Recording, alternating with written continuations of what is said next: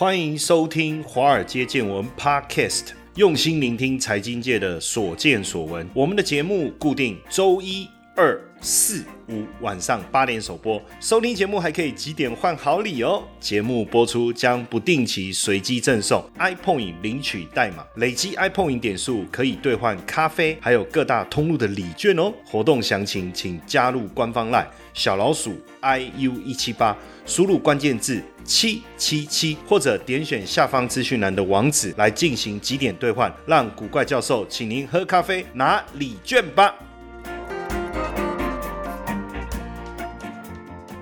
好，大家好，大家晚安哦。今天要来跟大家聊的这个主题是什么呢？是元宇宙。哦，老师过来啊，你给我攻元宇宙啊？不，什么要弄啊？元宇宙就是现在最夯的一个议题呀，对不对？哦，你看这个北京冬奥。哦，有没有看到北京冬奥？哇，大家就觉得说，哦，有更多跟元宇宙相关的这个议题，整个又被带动起来了。那当然，我觉得北京冬奥是一个观察啊。另外一个其实是我，我觉得大家会去谈的是，因为脸书的母公司啊，哈，就是 Meta 的股价暴跌哈。那有人就说元宇宙就此 game over，为什么？因为呢，脸书呢，就是因为元宇宙这个这个议题呢。才把这个公司名字换成 Meta，对不对？结果没想到上个礼拜四遭遇史上最大单日跌幅，哈，股价是暴跌了二十六趴，整个市值蒸发了多少？两千三百亿哦。但是到底是不是这个元宇宙的议题啊就此结束？好，其实我觉得我们要先去仔细的先去了解 Meta 股价大跌的一个原因啊。当然，第一个用户成长的力道。整个开始停滞了，也就是说，未来用户数可能只会减少，不会增加，会不会这是一个原因？因为用户数比上一季少了五十万。再来第二个是 Apple 隐私的调整，当然重创了 Meta，因为对脸书的广告商来讲，iPhone 的用户比 Android 的用户更好。为什么？因为他们看到广告是比较愿意去这个消费的。我觉得这件事是蛮有趣的，因为我我自己虽然有两只手机，一只是 Android，一只是 iPhone。哦，我喜欢 iPhone 手机的硬体，还有它整个使用起来的。感受流畅度，但是我主要还是用 Android，是因为你不用一定要绑一个信用卡在那边嘛，那所以这样。感受到确实，Apple 的用户好像消费的忠诚度比较高。那另外呢，Google 也蚕食了网络广告市场的市占率，这个也是一个影响。还有 TikTok，哇，真的很可怕。尤其是佐克伯一直讲 TikTok 有多可怕，多可怕。现在 TikTok 已经有多少用户了？十亿用户了，吼，十亿用户。那当然，另外一个一个部分还是反垄断的一个阴影啊。我觉得这个也是影响脸书未来发展的一个主要因因素。还有一个，其实它在，当然我们就讲到元宇宙，就它在元宇宙投入了非常非常多。Meta 去年呢，投入元宇宙的支出啊，超过一百亿美金啊。哦，那如果未来还要持续这样的投入，到底能够有多大的一个回收？我相信这个也是说市场在质疑的，这也是为什么股价下跌哈。可是是不是 Meta 股价的一个大跌，就真的代表元宇宙值得担忧？但因为目前我们看到大部分跟元元宇宙相关的公司，可能都还没有真正的获利。像 Meta 哦，你你看，像刚刚我们讲，它投入这么多资金，那包括这个 Re Reality Labs。这个是 Meta 所，它是整个投入包括开发 AR、VR 科技的这一个哈，这个部分哦，盈损就达到。超过一百亿美金了，营业损失哦，营业损失到底这个趋势是不是反而让呃我们担忧这个元宇宙的一个存在哈？其实 Meta 财报也凸显出他们投入元宇宙这个没有错了哈。但是另外一个年轻族群其实花很多时间在 TikTok 也好，甚至 Roblox 也好，其实反而我们觉得元宇宙确实有它的一个重要性哦。那当然，因为刚才讲到这个北京冬奥嘛，对不对？所以我们就来看一下，在这一个中国大。大陆的部分哦，在这个元宇宙整个发展的一个状况是怎么样？因为我们之前已经聊过这个国际市场在元宇宙发展的一个情况哈，但是基本上呢，我们补足一下哈，补足一下哈。那一月初的时候呢，这个中国北京大学的文化产业研究院呢，公布了二零二二年中国文化产业年度报告，其中十大关键字既然出现了什么 NFT，出现了元宇宙，出现了云展演哈，你你只要跟云有关的关。关键字基本上你可以理解就是在空中了哈。那这个十大关键字哈包含哪些哈？就是呃，因为微信公众号哈也也公布了一个二零二一年元宇宙年终报告总结，那公布了元宇宙十大关键字，包括 Roblox、堡垒之夜、NFT、NVIDIA 就辉达、脱稿玩家。哎，这部电影呢，后来我总算在农历年的时候把它看完。哎哎，我觉得他真的有把元宇宙的整个概概念诠释的，我觉得是相当好的。如果你到现在还是搞不懂、搞不清楚什么叫元宇宙的话，我鼓励你去看这部电影，叫《脱稿玩家》。好，它其实虚虚实实，而且在游戏当中还有游戏本身的元宇宙，很很有趣啊，很有趣。然后 AR 眼镜、Meta 虚拟人、虚拟土地、MetaVerse 哈，那所以你看这里面很多的关键字啊哈，都是跟元宇宙有关啊，对不对？那中国清华大学二零二一年的元宇宙研究报告也也讲到了关键字有哪些，就是 NFT、脱稿玩家、虚拟现实、XR 哦、数位双生、区块链、雪崩、重启世界等等了哈。那当然众多的关键字当中，像 MetaVerse 我们以前就讲过了哦，也就不多说。Roblox 大家也知道，就是目前全球最大的互动社区游戏创作平台哈。然后 NFT 哦，那 NFT 我们之前也跟大家聊过什么叫 NFT。那如果你不清楚的，其实也可以到我们的这个 Mr. Box 我们所上架的华尔街见闻的 Podcast 哈，那你去搜寻一下，我们之前有讲过详细的分享过什么叫 NFT 哦。那关键字还有堡垒之夜 AR 眼镜。其实在我看那个呃脱稿玩家里面哦，他的那个 AR 眼镜其实就做成像一般，当然因为它是电影啊哈，你会说啊做成那样子，那可能技术上还有很大的一个要进步的空间，没有错哈。但是它其实就做的像墨镜一样，其实真的蛮酷的哦。你你不会这样笨笨的戴了一个，因为我最近看一个那个泰国的广，哎是泰国还是印度还是马来西亚的一个广告，我忘了，基本上就是 我忘了不知道是哪一个，因为通常广告拍的很有趣的，大部分是泰国然后，但是我怕讲错，但是这个广告很有趣，就是他就带了一个像那个宏达店的那个头盔的样子的一个装置哈，然后因为他不能回家嘛，结果他妈妈就快递了那个头盔给他哦，然后他戴上那个头盔以后，他妈妈就就带着他，哎，其实我知道你不能回来过年，但是呃，我们还是要把过年的气氛传递给你，然后他就带着他跟嗯所有的亲戚打招呼哦，哦，真的在打招呼这样，然后他就在办公室这样走走走走啊，反正搞得天翻地覆这样。那广告很有趣啊，我觉得也传递了一个元宇宙的一个概念哈。那因为这个去年十二月初，网易云呐，网易云音乐在港交所挂牌上市哦，股票代号是九八九九哈。那因为网易云呢，通过网易伏羲这个沉浸式的活动系统瑶台，举办了全球第一个元宇宙的上市仪式哦。所以呃，还有包括这个五月天呐，在腾讯元宇宙啊，这个要怎么念呢？哈，Tem Temland 哦，我不知道我们念错哈，不要怪我，因为这个有些现在好多新的新的字不知道怎么念比较好。举办这个 live 超现场演唱会哦，那所以中国第一个元宇宙的产品真的要问世，当然你说还是离大家的想象，我觉得还是有点遥远啊。就是我们现在讲的元宇宙，当然都是也还还，我觉得哈，未来我们回头来看，其实我们会觉得这只不过是一个皮毛。可是也因为所有科技巨头的投入啊，未来让元宇宙发展的力道会变很强。像这个百度的创办人李彦宏啊，他就特别谈过，他说目前哦，目前中国有海量的资料跟丰富的运用场景，所以呢，未来会迎来一个 AI 产业大爆发的黄金十年。那因为元宇宙。其实就会需要大量的用到 AI 的一个概念。其实，在脱稿玩家里面呢，就是那个男主角哈，他是一个 NPC 的角色。NPC 就是不是游戏玩家，他是电脑里面的一个角色。可是呢，他却脱离原本电脑帮他设定的角色，而开始有自己的想法去做一些事情。所以导致在这个电影进行当中啊，剧本的意思就是说，哎，怎么会有这一个这个玩家是谁？他来捣乱，要把他踢出去。他们说踢不出去啊，因为他是 NPC。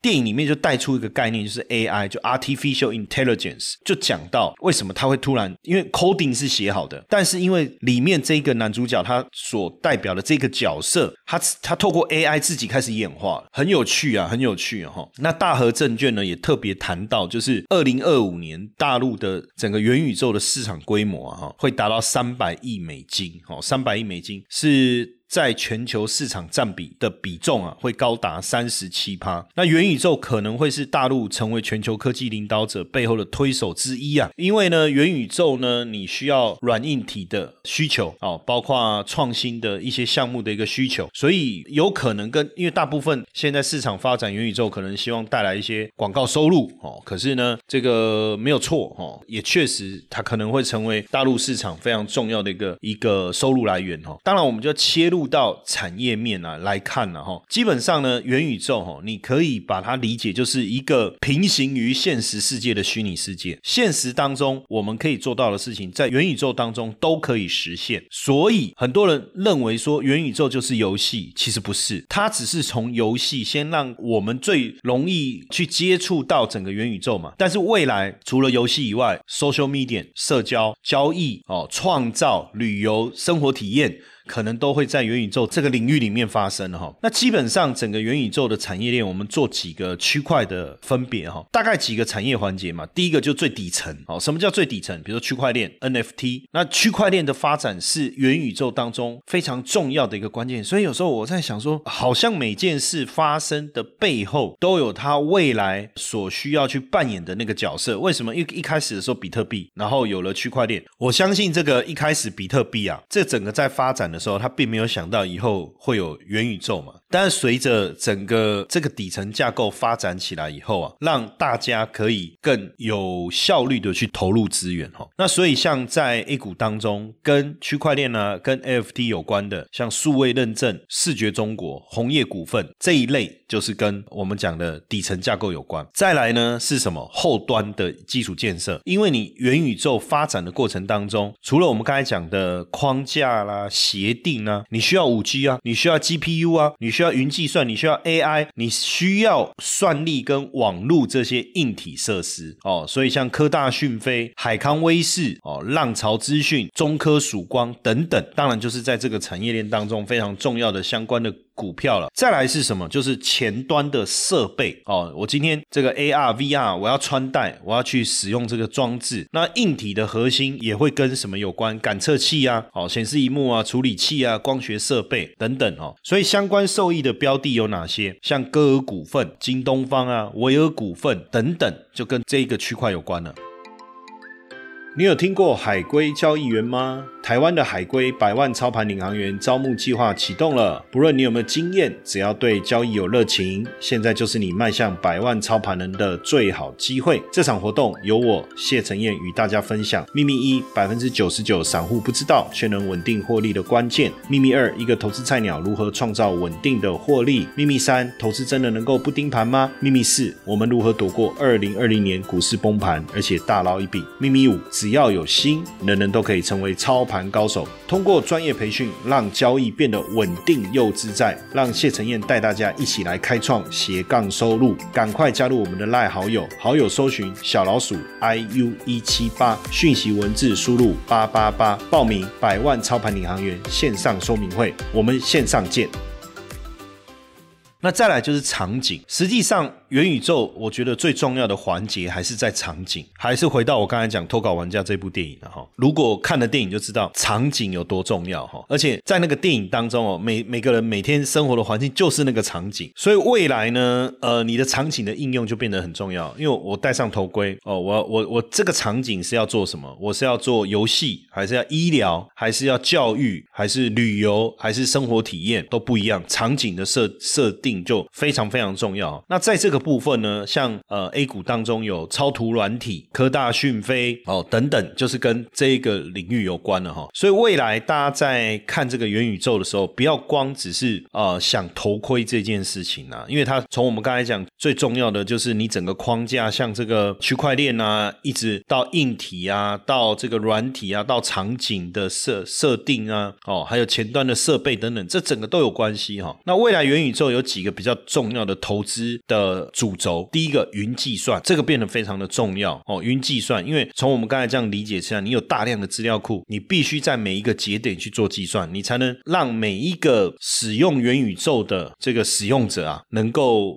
因为你你你总不会说网络很慢，然后计算的很慢，所以导致你在做元宇宙的体验的时候都是慢动作嘛，对不对？然后第二个就金融科技哦，因为我们刚才讲区块链啊，还有 NFT 啊，这些都跟金融科技会有很大的关系。再来就智能驾驶、人工智慧哦，我觉得尤其是人工智慧这一块，还有网络安全啊，我觉得以后未来可能有人会去报案哦，说跟警察报案说我的 NFT 那幅画被偷了，我在我自己虚拟的那个家里面的那一双那个 NFT 的 Nike 篮球鞋被偷了，有没有可会不会出现这样？我觉得可能会哦，所以我觉得警察也很真的不容易啊，哈，他也必须与时俱进呢，因为未来以后他接受报案啊，你说什么东西被偷？你的 NFT 的什么东西？Nike 的球鞋啊，这个什么意思？哦，这样，还有我那一幅小猴的小猴子的画被偷了，那这些都是未来我们要去关注的的一个方向哈。那地表最强的苹果分析师郭明奇哈，其实在去年底就有特别提到，苹果已经开始规划第二代 AR 跟 MR 的头盔装置了。而在大陆负责代工的龙头，就是它这一块的代工龙头立讯精密，是它第二代元宇宙硬体的赢家。为什么呢？因为呢，立讯就是第二代产品的供应商了。那立讯呢，当然，呃，熟悉立讯的人也有讲到，AR 跟 MR 的头戴装置，立讯在技术上是是有准备的哦，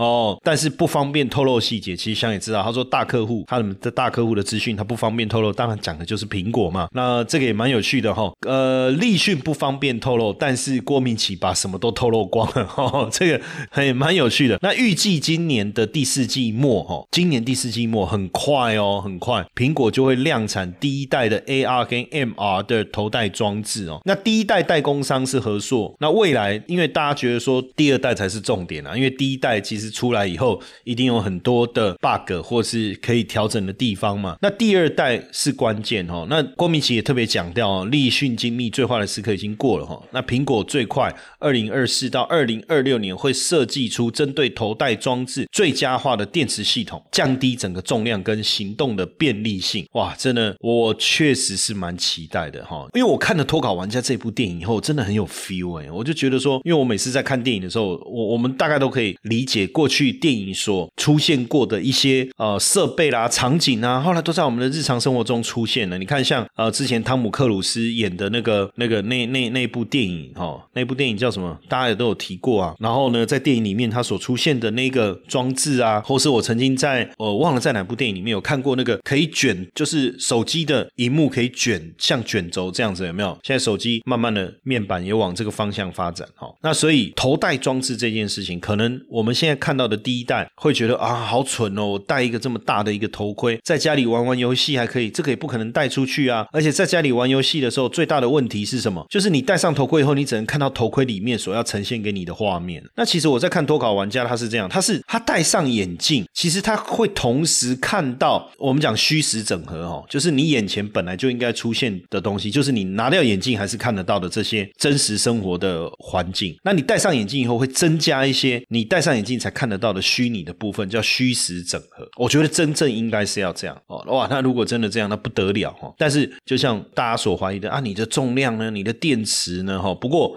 这样看起来，苹果应该很很快的哈，很快的。那除了立讯精密之外啊，非常重要的一只股票叫歌尔股份哈，歌尔股份那被誉为元宇宙概念股的龙头。哎呦，为什么它会被列为元宇宙概念股的龙头呢？其实我们刚才跟大家讲到，就是说元宇宇宙整个概念啊，哦，它包含了非常多的东西嘛，包含你的硬体，包含你的这个装置，包含你的这个应用的场景等等哦。那到底这个歌尔股份是怎么样搭上元宇宙的列车？哈，其实元宇宙它不是一个单一技术，对不对？它包含了多种的技术，扩展显示技术、数位孪生技术、区块链技术。那什么叫扩展显示技术？就是 VR、AR 来提供的沉浸式的体验。所以未来。我们相信 AR 一定是兵家必争之地了，哦，一定是兵家必争之地。而坦白说，歌尔股份从二零一二年哦，这个时间可以追溯到这么早哦，二零一二年，它不是这这两三年哦，就已经跨足了 VR 这个领域了哦。那基本上现在是全覆盖哈，哎，它就是这个 Oculus 哈 Quest Two 的独家供应商。那在中高端领域的产品的出货量，目前是全球第一，而且手上还有哪些客户的资源？有 Sony，有华为。等于在这个高端的 VIR 的设备整机代工领域，目前市占率高达八十趴。所以如果真要讲真正的元宇宙概念股的龙头，那说是各个股份，应该可能讲代工龙头好了啦，也不为过嘛，对不对？那因为元宇宙当然。推升了整个装置啊的应用，还有未来整个呃游戏娱乐方面的一个运用的一个场景哦。所以整体来看，歌股份从早期声学元件的接切入，到进入苹果供应链，然后到电子的这个这个相关的配件哦，包括游戏啦、VR 啦、智慧音箱啦，到后来也切入了这个苹果的 AirPod，对不对？到拿到了这个 Oculus 的这个订单哦。所以呃从从这个过程来看，当然对歌尔股份来讲，为什么它的能够成长到现在这样的一个地位？我觉得主要还是它的合作伙伴嘛。因为歌尔跟高通还有英飞凌长期的战略合作，哈，也跟这个美国 Stanford 大学还有 MIT 哦，有非常深入在不论是光学啦、材料啦、人工智慧各方面，哦，都有很深入的这个产业的这个战略合作。所以整体来看呢，歌尔股份呢，在光学技术方面，哈，就是我们讲虚拟实境啊、增强实境这一块，哈，或是在声学前沿技术方面，就是麦克风哦，声音的截取跟输出这一块，立体的音效的增强，还有软体发展技术方面，还有包括无线技术方面、天线技术方面，其实都累积了非常丰富的这个经验，哈，所以这个也是它能够这样发展的一个原因呐，哈。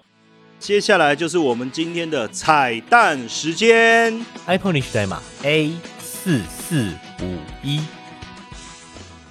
那当然，目前它的前五大客户占销售比重将近百分之八十，第一大应该就是苹果，因为占比将近百分之五十哈。那当然，这个有好有坏啦，哦，有好有坏，这个到底是好还是不好？当然，好的时候就很好，不好的时候就不好。我在讲废话。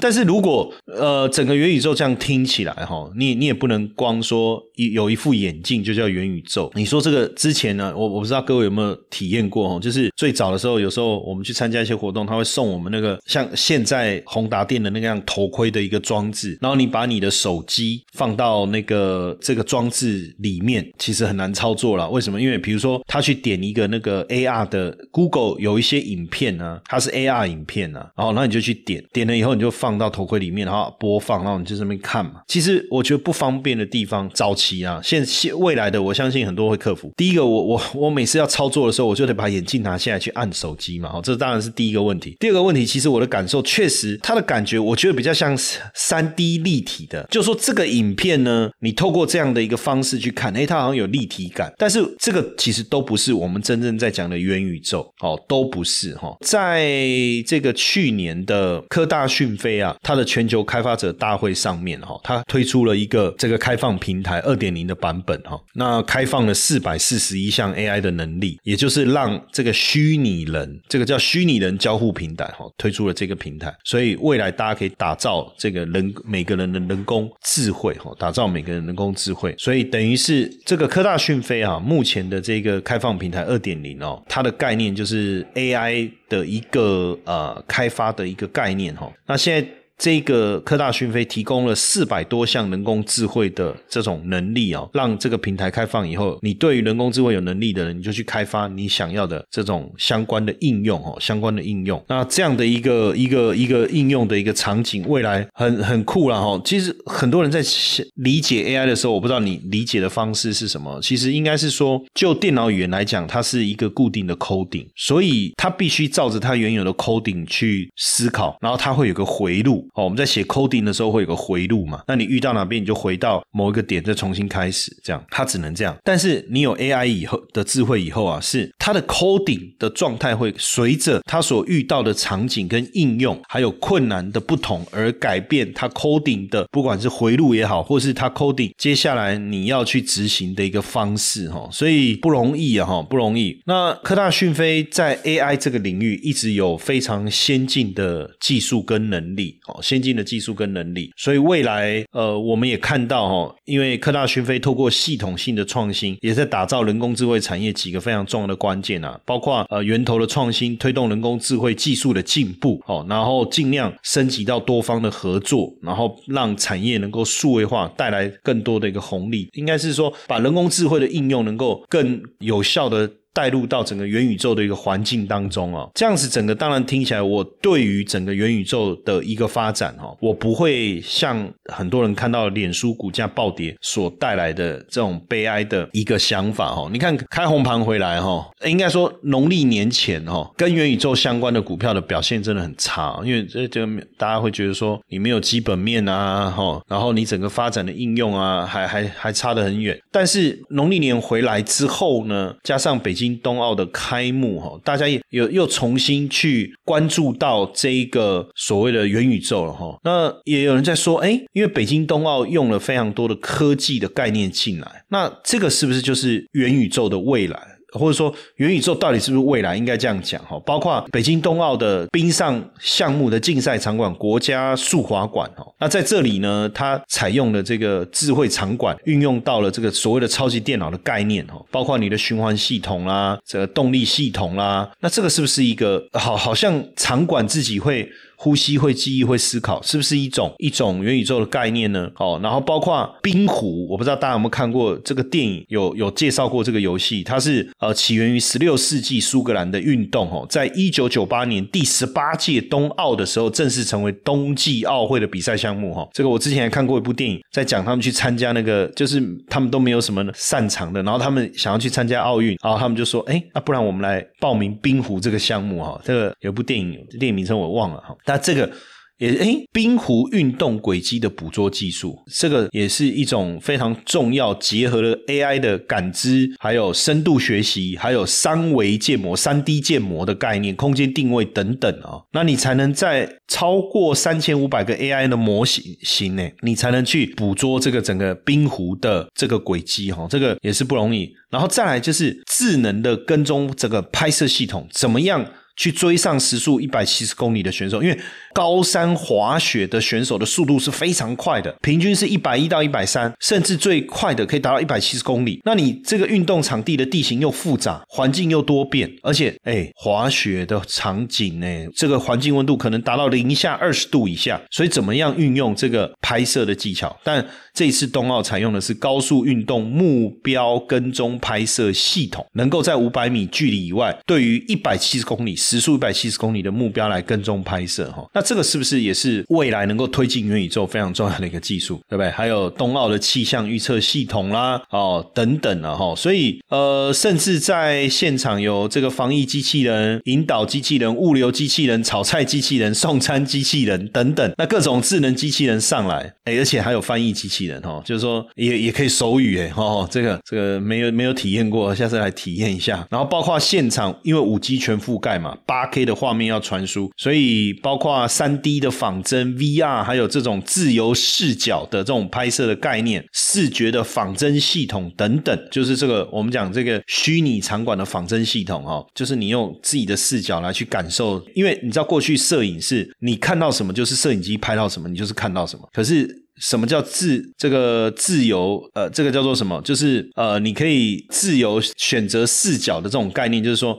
我想要在哪个地方去看到哪一个角度都可以哈。那当然，这个也让我们看到这些应用啊，可能对于元宇宙未来的发展来讲，也会越来越有底气了哈。当然，很多人也在谈说，那像这样子的一个发展，我们所看到的一个方向，要怎么去选股啊，做投资？像我们刚才也提到了，呃，不管立讯精密也好啦，歌股份也好啦，或者是这个科。大讯飞也好，其实基本上都是这个深中小指数里面的这个概念股，都是深中小指数里面的概股。那当然，元宇宙的一个发展会比较以。中小型的科技创新的产业，或是中小型的科技股为主轴哦。所以，如果这个区块的发展的趋势能够持续的话，对于像深中小这样的一个指数，或是相关的 ETF 未来的表现来讲，会相对有帮助哦。所以，如果你也对这个议题这个有兴趣的话，哈，你也可以特别再去追踪一下深中小指数的一个表现。好，那这个今天所分享的元宇宙的内容呢，也希望大家对于切入元宇宙这一块啊，能够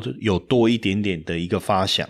受不了，受不了，实在是令人生气啊！为什么诈骗集团一而再、再而三的要利用我的头像、利用我的名义来成立赖社群，跟我们的粉丝们来骗取金钱呢？这实在是令人受不了。所以我决定跳出来，以我古怪教授本人的名义，真的来成立一个赖的社群。透过这个社群，希望能够跟大家好好的交流，也能够把正确的投资讯息分享给大家。如何加入呢？只要在我们节目下方文字。点击这个连接就可以直接加入我们的这个 Line 的这个社群，或是到点书的粉丝页上方有一个 banner，你看到这个有一个人气的在抓头的那一个就是我啦哦，那点击进去也可以直接加入我们的 Line 社群，赶快点击，赶快加入，希望未来每天在线上。